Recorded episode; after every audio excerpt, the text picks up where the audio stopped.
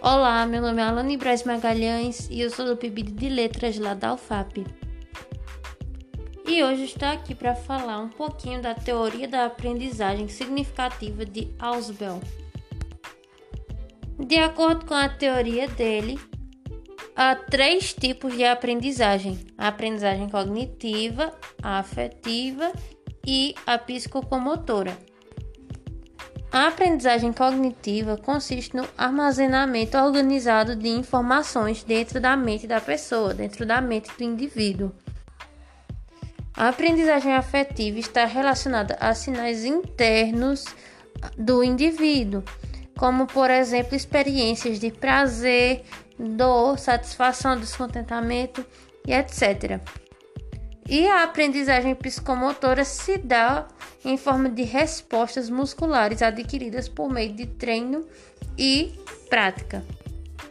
Ainda segundo ele, a aprendizagem significativa ocorre quando há interação de uma nova informação com um conceito já existente na estrutura cognitiva do indivíduo.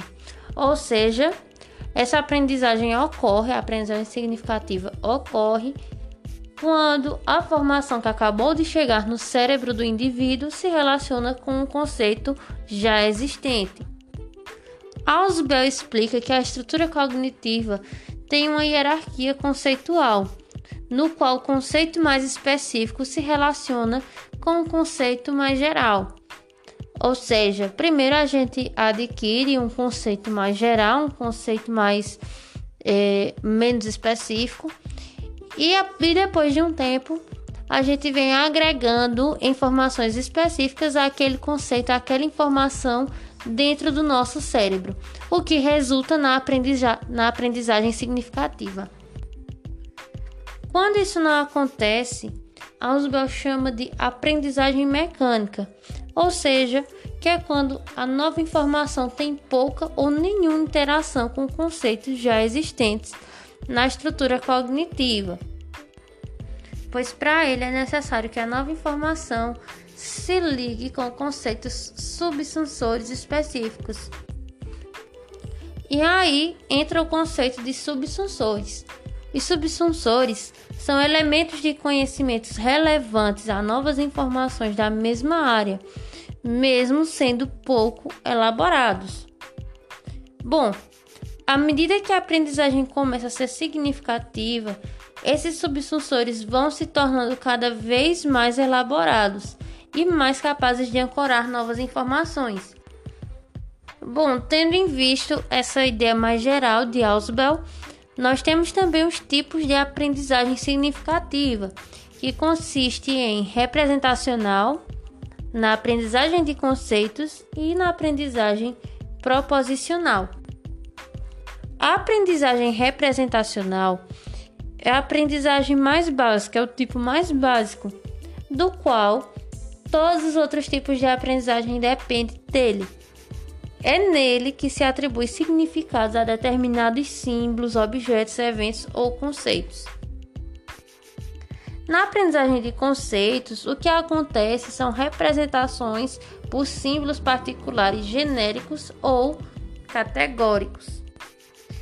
E na aprendizagem proposicional, o indivíduo aprende o significado de ideias em forma de proposição. Ele aprende além do significado do conceito.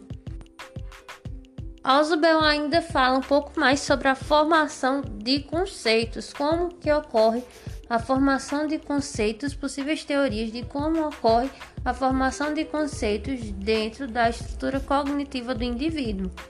Ela pode acontecer através de assimilação, diferenciação progressiva e reconciliação integrativa de conceitos. No processo de assimilação, um conceito é assimilado a outro conceito mais inclusivo. Na diferenciação progressiva, na diferenciação progressiva, o que ocorre é um princípio programático da matéria de ensino as ideias, conceitos, proposições e outras coisas do conteúdo são apresentadas logo no início da instrução dada pelo professor. E na reconciliação integrativa, Na reconciliação integrativa, o indivíduo é capaz de explorar relações entre as ideias, apontar as suas similaridades e suas diferenças e também de reconciliar discrepâncias reais ou aparentes. Dentro desse processo, Ausubel ainda fala que a linguagem é um fator importantíssimo para facilitar a aprendizagem significativa, pois cabe ao professor utilizar recursos que facilitam a aquisição do conteúdo e também diagnosticar o que o aluno já sabe. Por isso, a linguagem acaba exercendo um papel fundamental dentro da aprendizagem do indivíduo.